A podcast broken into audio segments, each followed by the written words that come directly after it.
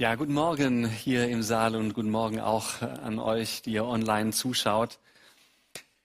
Ähm, Noah hat es ja schon angedeutet, das ist ja mit der Adventszeit oft so, äh, man denkt da nichts Böses und zack, ist sie da.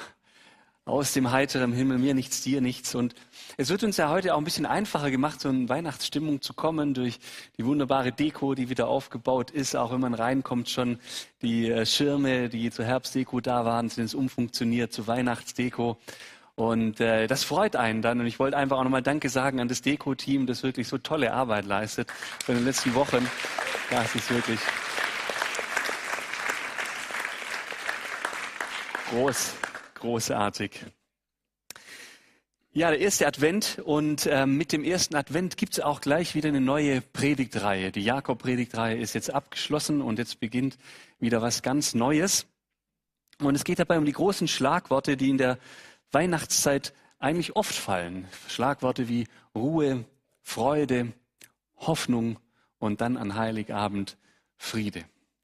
Und das sind so ähm, Schlagworte, die ähm, in Weihnachtsgeschichte oft vorkommen, die in Weihnachtsliedern vorkommen, die auf Weihnachtskarten vorkommen, wenn ihr welche kauft. Das sind solche Worte, die einfach irgendwie eine Grundsehnsucht des Menschen widerspiegeln und die so schön sind.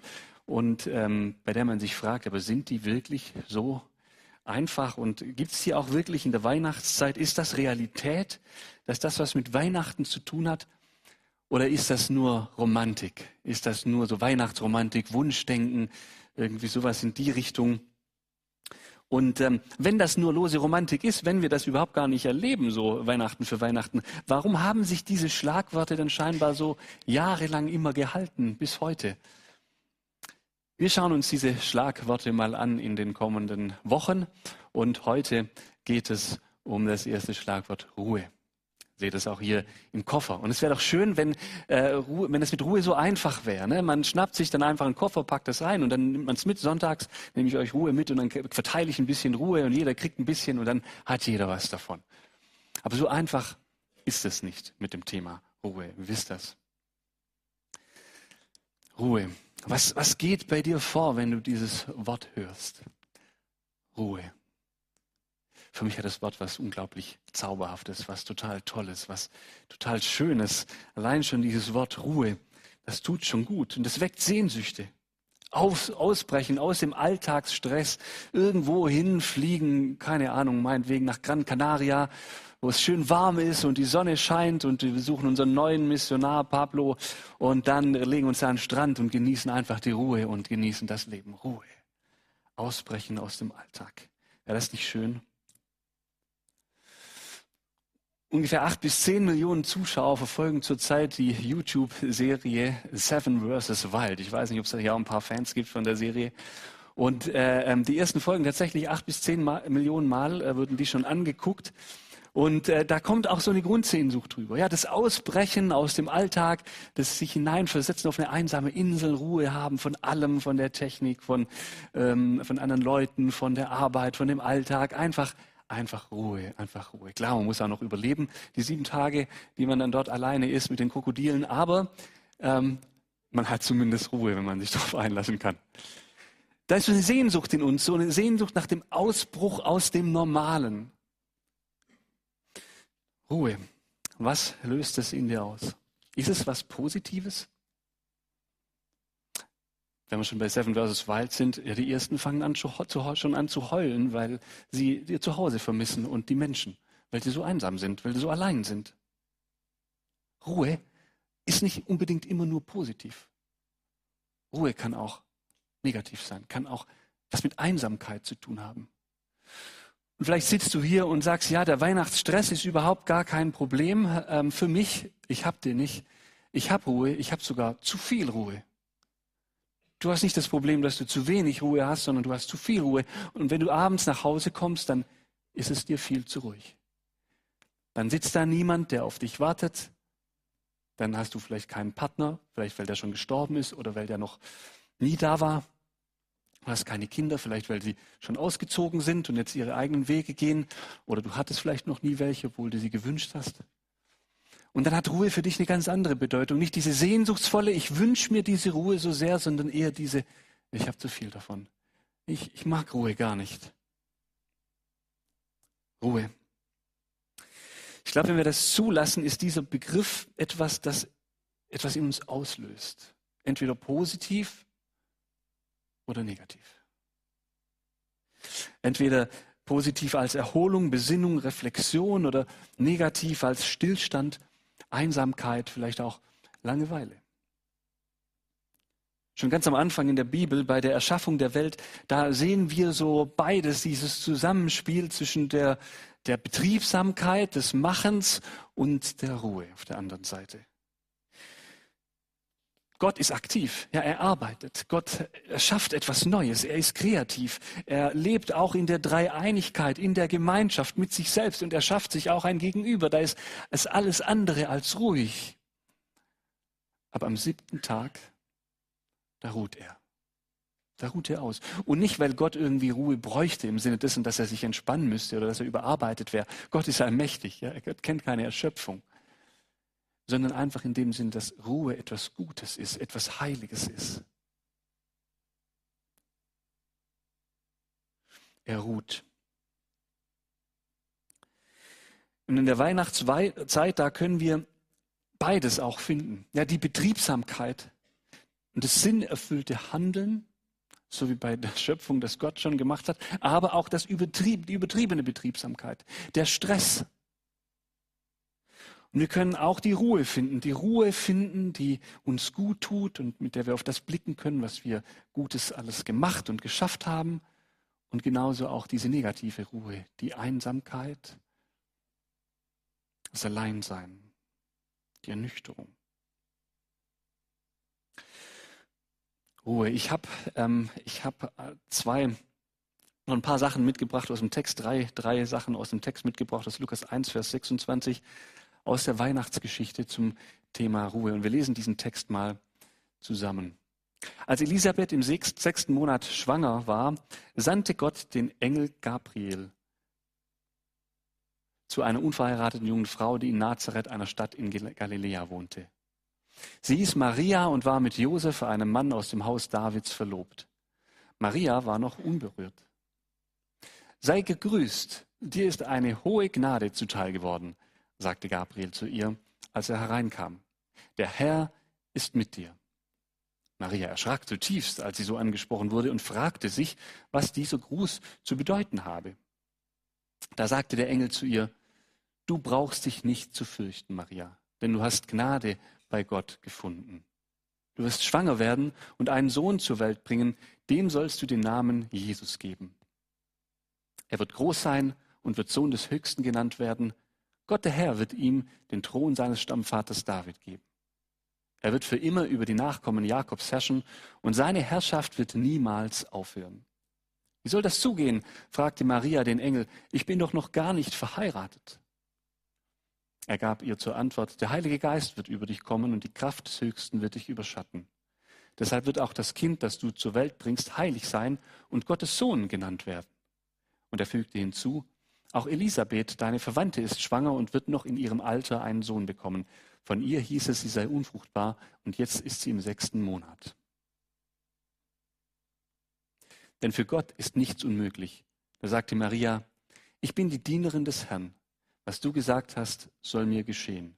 Hierauf verließ sie der Engel. Spannende Geschichte, bekannte Geschichte, wahrscheinlich die, äh, für diejenigen, die schon öfter hierher gekommen sind und die sich mit der Bibel ein bisschen auskennen, eine sehr, sehr bekannte Geschichte.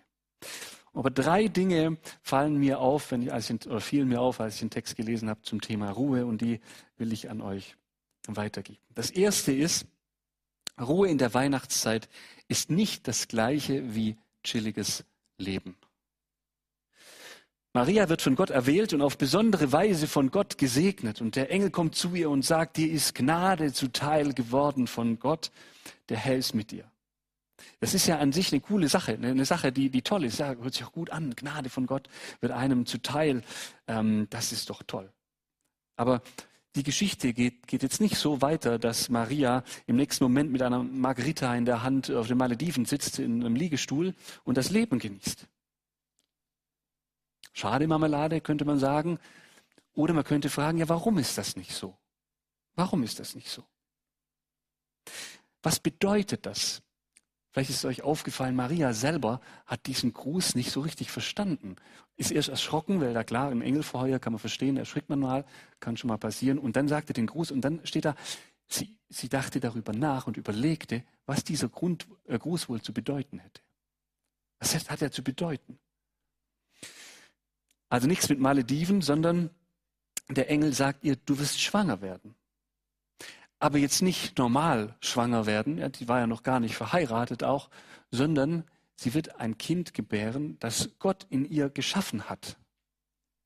Total abgefahren. Ja. Und jetzt äh, wird natürlich Maria auch klar, das ist jetzt wahrscheinlich, ist ihr das durch den Kopf so geschossen, im zweiten Moment zumindest, muss es so gewesen sein. Wie erkläre ich es meinem Verlobten? Ja, schwierig. Ganz schwierige Situation, wenn ich sage, ja, Gott hat mich schwanger gemacht, ist das eine Ausrede, die vielleicht nicht so sehr geglaubt wird. Also wenn ihr euch mal in sie hereinversetzt, das ist nicht so, was so in dem, in dem, in der Lebenswelt der Menschen ist, wie man, was man so erlebt, das ist nicht normal.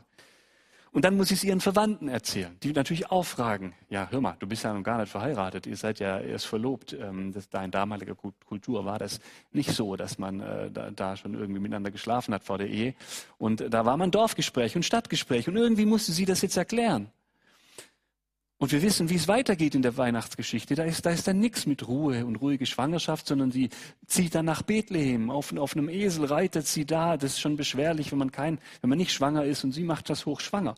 Und dann steht in Bethlehem da nicht so der super äh, Fünf-Sterne-Hotel für sie bereit, wo sie jetzt mal so ein bisschen ähm, ausruhen kann und das Kind in Ruhe zur Welt bringen kann, sondern das ist ein Stall, der dann da ist und für sie vorbereitet wurde. Wo ist da der Segen und die Gnade Gottes, könnte man sich fragen. Und danach geht's weiter, weil sie müssen dann als Familie nach Ägypten fliehen, weil der Herodes die Kinder bis zwei Jahre töten wollte, also auch den Jesus, der da geboren wurde. Dann kamen sie als Flüchtlinge in ein total fremdes Land, wussten nicht wohin mit sich, mussten da erstmal klarkommen und dann einige Zeit später, als sie dachten, jetzt ist es wieder sicher, sind sie erst wieder zurück nach Israel gegangen, nach Nazareth. Und auch dort war dann kein Leben in Wohlstand und dass ihnen plötzlich alles zugefallen ist, sondern es war eine Handwerkerfamilie. Ganz normale Handwerkerfamilie, die hart arbeiten musste für ihr Einkommen. Und der Josef, der Mann, musste hart arbeiten und die ganzen Jungs, die ganzen Kinder wurden rangezogen, mussten mit auf die Baustelle. Das war ein hartes Leben damals. Und dann hört es ja auch nicht auf. Ne? Ähm, sie musste loslassen, die Maria, ihren Sohn loslassen. Er wurde Wanderprediger, ähm, hat Wunder getan und schließlich musste sie loslassen, weil er dann gestorben ist am Kreuz von Golgatha. Also das war nicht so ein einfacher Auftrag jetzt irgendwie, nicht so was, wo man sagen kann, oh, das ist ja ein ruhiges, chilliges, ähm, stressfreies Leben, wenn Gott da Gnade schenkt. Das ist es nicht. Ruhe in der Weihnachtsgeschichte ist etwas anderes als ein chilliges Leben. Und erst recht etwas anderes als Faulheit. Die echte Ruhe findest du nur, wenn dein Leben grundsätzlich in sinnvollem Handeln eingebettet ist. In sinnvollem Handeln eingebettet ist. Das ist die Ruhe, die uns gut tut. Genauso wie zu viel Stress in einem Burnout führen kann, kann Unterforderung zu einem Boreout führen. Sinnhaftes Herausgefordertsein, das ist gut und das tut uns gut. Wir brauchen als Menschen sinnhafte Herausforderungen. Innere Ruhe in der Weihnachtszeit findest du also nicht automatisch, wenn du dir einfach einen ruhigen Abend machst, wenn du irgendwie dein Leben versuchst zu chillen. Du findest es sie dann, wenn du dir bewusst bist, warum du tust, was du machst. Warum du den Weihnachtsstress mit Dekorieren, Backen, Einkaufen, Sondermeetings, Weihnachtsfeiern und so weiter auf dich nimmst. Wenn du den Sinn dahinter erkennst, und er dich ausfüllt, dann kommst du, wenn du zur Ruhe kommst, wahrhaft zur Ruhe. Wenn du das, was du machst, bewusst machst, weil es wirklich sinnvoll ist. Und das kann man sich am Anfang der Weihnachtszeit schon mal fragen, wenn man die Weihnachtszeit generell so als stressig empfindet. Ist alle Umtriebigkeit, alles, was ich da mache, ist das wirklich nötig? Ist das wirklich nötig? Macht das Sinn? Erfüllt mich das? Was kann ich loslassen? Welche sinnvollen Sachen kann ich stattdessen tun? Oder wenn ich zu viel Zeit habe an Weihnachten und mir die Decke auf den Kopf fällt, kann ich mich das auch fragen, wo kann ich diese Zeit, wo ich jetzt dieses Selbstmitleid auch habe und wo mir die Decke auf den Kopf fällt, wie kann ich die sinnvoll nützen für andere Menschen? Wo kann ich zum Beispiel andere, die auch einsam sind, besuchen? Wo kann ich mitarbeiten bei Menschen, die die es vielleicht nötig haben, auch gerade in dieser Zeit, vielleicht bei Weihnachten gemeinsam, ja, diesem, diese Veranstaltung von der Evangelischen Allianz, die wir jedes Jahr durchführen und auch dieses Jahr wieder stattfinden wird. Da ist eine zutiefst sinnvolle Beschäftigung.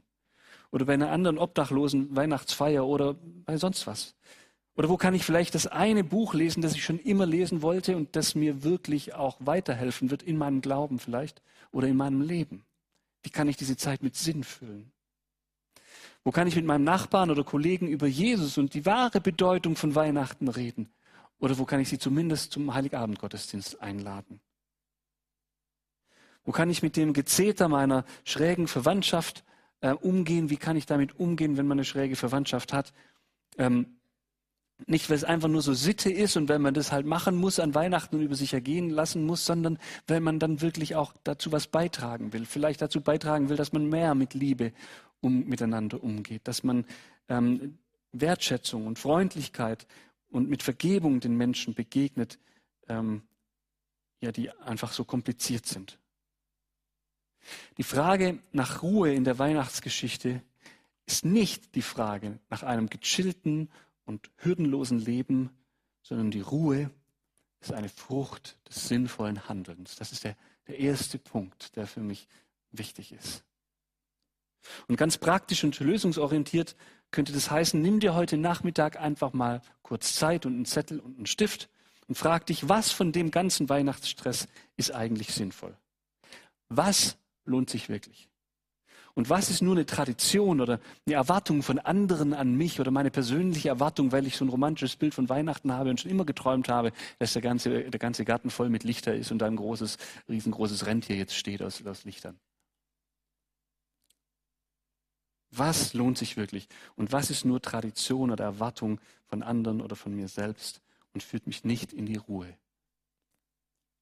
Und es führt uns zu dem zweiten Punkt. Ruhe ist das Anerkennen des Wunders, dass Gott einen Plan hat. Ruhe ist das Anerkennen des Wunders, dass Gott einen Plan hat. Maria steht da, bekommt die Gnade Gottes zugesprochen erkennt bestimmt sehr schnell, dass dieser Plan mit der sogenannten unbefleckten Empfängnis ähm, auch äh, jetzt nicht ganz so unkompliziert ist. Aber sie erkennt auch, trotz allem hat Gott einen Plan mit ihrem Leben. Und das ist was Gutes, oder? Das ist auch was Gutes. Jetzt haben wir das Problem, dass bei uns meistens nicht ein Engel irgendwie vor der Tür steht und uns zeigt, was der Plan Gottes mit unserem Leben ist. Manchmal denkt man sich, ja, das wäre eigentlich schön, ja, dann könnte man das auch irgendwie abhaken und mal gucken, wie sich das erfüllt. Aber obwohl da kein Engel bei uns vorbeikommt, hat Gott trotzdem einen Plan mit unserem Leben. Und was wichtig ist, wenn es um die Weihnachtszeit geht, da gibt es schon so etwas Ähnliches wie so ein Engel, der bei uns vorbeikommt und uns sagt, was Gott will. Da spricht Gott nämlich selbst zu uns. Da wird der zentralste Plan Gottes mit der Menschheit und auch mit deinem Leben offenbart an Weihnachten. Da zeigt sich die Menschwerdung Jesu, die Liebe Gottes, die Hingabe aus Gnade, der Kern der christlichen Botschaft. Jesus sagt ja mal, wer mich sieht, der sieht den Vater. Jesus wird Mensch, damit wir den Vater sehen können. Und er sagt auch, also Jesus sagt auch, kommt her zu mir, die ihr mühselig und beladen seid. Ich gebe euch Ruhe für eure Seelen. Jesus sagt das, er ist die wahrhaftige Ruhe. Er ist die wahrhaftige Ruhe. Warum? Weil er die Ursache und das Ziel unseres Lebens ist, weil er unser Schöpfer ist und der Schenker des ewigen Lebens. Von ihm und zu ihm sind alle Dinge gemacht. Oder um das mal mit den Worten von Paulus zu sagen in Apostelgeschichte, in ihm leben, weben und sind wir. Kennt vielleicht dieses, ähm, diesen Vergleich aus dem Coaching-Bereich, ist ein, eigentlich ein sehr bekanntes Bild. Ich habe es jetzt nicht mitgebracht, weil da ist immer so Copyright drauf und so und dann sollte man das nicht öffentlich zeigen. Aber ich beschreibe es euch, ihr könnt es sich sehr gut vorstellen, glaube ich. Auch so. Äh, da ist ein Glas, ein, ein Glas, da ist ein, ein Goldfisch drin Und dann sind da noch andere Tiere. Und da ist äh, zum Beispiel ein Seehund und eine Kuh und auch ein Schaf ist, glaube ich, auch dabei und ein Affe und ein Vogel. Und dann steht da so ein Mann und der Mann, der gibt den Tieren eine Aufgabe und sagt, ähm, okay, hey, ich äh, gebe euch eine Aufgabe und damit das fair ist, kriegen auch alle die gleiche Aufgabe. Klettert auf den Baum, wer ist, oben ist, hat gewonnen. Ne? Und dann sieht man das natürlich und weiß, das ist komplett unfair. Das ist zwar die gleiche Aufgabe, aber äh, der Affe und der Vogel, die sind da super schnell auf dem Baum und der Goldfisch, der kann ja nicht mehr aus dem Wasser, weil er sonst stirbt. Ja, und dann, so geht das mit dem Coaching, der sagt, finde einfach das Element, in dem du schwimmst, finde das, worin du gut bist, wozu du gemacht bist und dann arbeite darin, lebe darin und dann geht es dir gut. Weil du dann ähm, selbst die Arbeit und das, was dich stresst, als etwas ähm, empfindest, was für dich gemacht ist. Ja, finde das in deinem Leben. So in, in die Richtung geht das. Und um das jetzt auf, das jetzt auf Gott zu übertragen, ist das so, dass Gott unser Erschaffer ist und unser Ziel ist und dass deswegen für jeden Menschen dieses eine Ziel und diese eine Bestimmung gilt dass wir auf Gott hingeschaffen sind und dass wir in seiner Nähe schwimmen können in unserem Element. Und das gilt für jeden Menschen, weil jeder Mensch von Gott kommt und zu ihm hingeschaffen ist. Und das ist das, was die Weihnachtsgeschichte uns zeigt. Deswegen ist Jesus ja auf die Welt gekommen, nicht um irgendwie zu zeigen, wie man moralisch ein tolles Leben führen kann oder sowas, sondern um uns zu retten, um uns eine Ewigkeit zu ermöglichen bei Gott, bei unserem Vater im Himmel. Wir haben vielleicht keinen Engel Gabriel, der zu uns spricht, aber wir haben das Neue Testament, das zu uns spricht. Wir haben Jesus und das Leben Jesu, das zu uns spricht und das uns dazu einlädt, bei ihm zur Ruhe zu kommen, diese Bestimmung anzunehmen.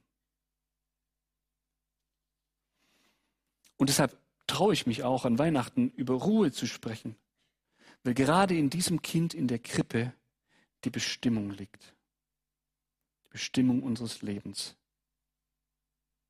Und jetzt frage ich dich einfach und mich selber auch, ich stelle mich da auch drunter, ich frage uns, wie viel Trubel an Weihnachten, den wir so oft machen, hat wirklich damit zu tun, mit diesem Jesus.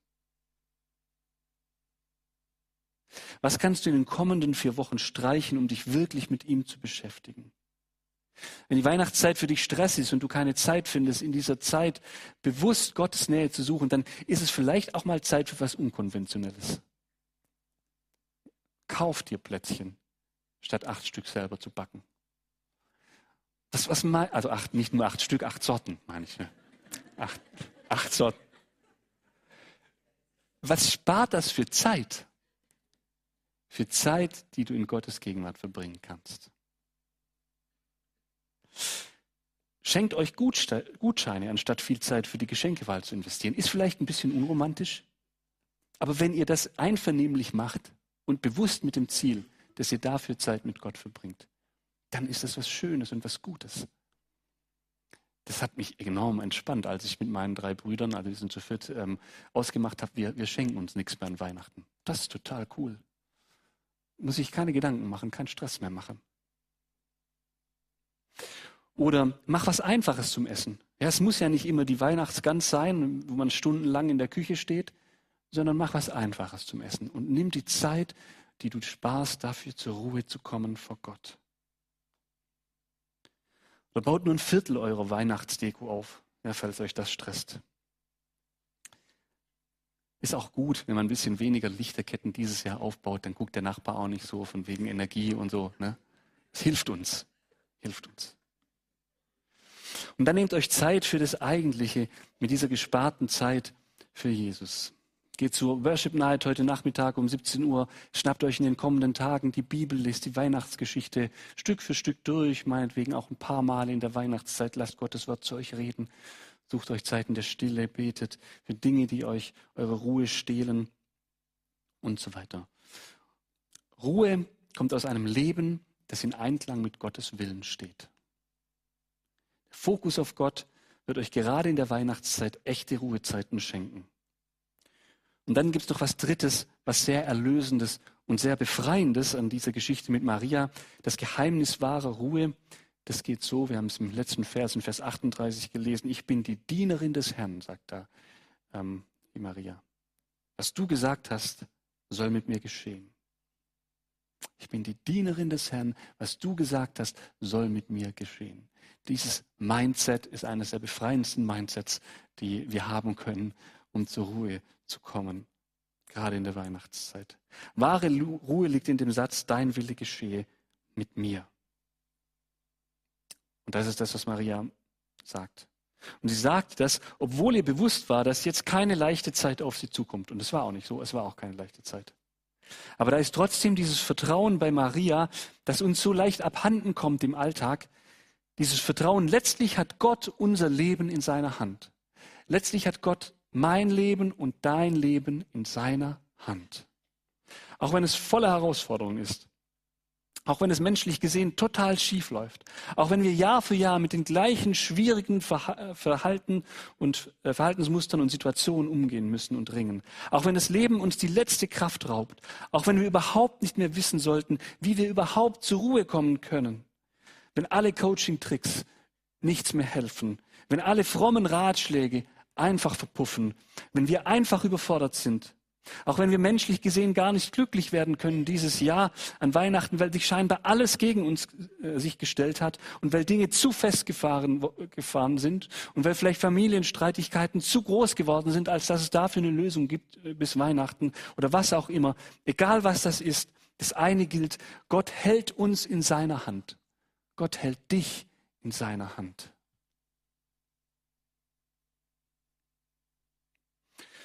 Schon in der Weihnachtsgeschichte war das kein leeres Gerede, vor allem nicht, was Maria betrifft. wir haben gehört von dem Spießrutenlauf, den sie vor sich hatte und von dem Leben, das sie vor sich hatte, das auf diesem Ereignis fußte, dass Jesus ähm, geboren wurde durch sie. Das war nicht leicht. Und trotzdem sagt sie das. Und sie hat es nicht nur einmal sagen müssen, so wie wir das nicht nur einmal sagen müssen, sondern sie musste das, glaube ich, ziemlich oft sagen in ihrem Leben. Dieses Ja, Gott, ich ordne mich dir unter, dein Wille geschehe. Ja zu dem Ritter auf dem Esel. Ja zu dem Stall. Ja zu Ägypten. Ja zu Nazareth. Ja zu dem schweren Leben als Handwerkersfamilie. Ja zu dem Loslassen von Jesus, dass er auf Wanderschaft geht. Ja von dem Loslassen Jesu, als er am Kreuz stirbt für sie, für die ganze Welt. Ja dein Wille geschehe. Ich finde Frieden darin, dass Gott mein Leben in seiner Hand hält und dass die ganze Welt in seiner Hand hält. Und ich weiß, dass das nicht einfach wird, aber ich weiß, dass es dieses Happy End gibt bei Gott. Maria hat Ja zu dem gesagt.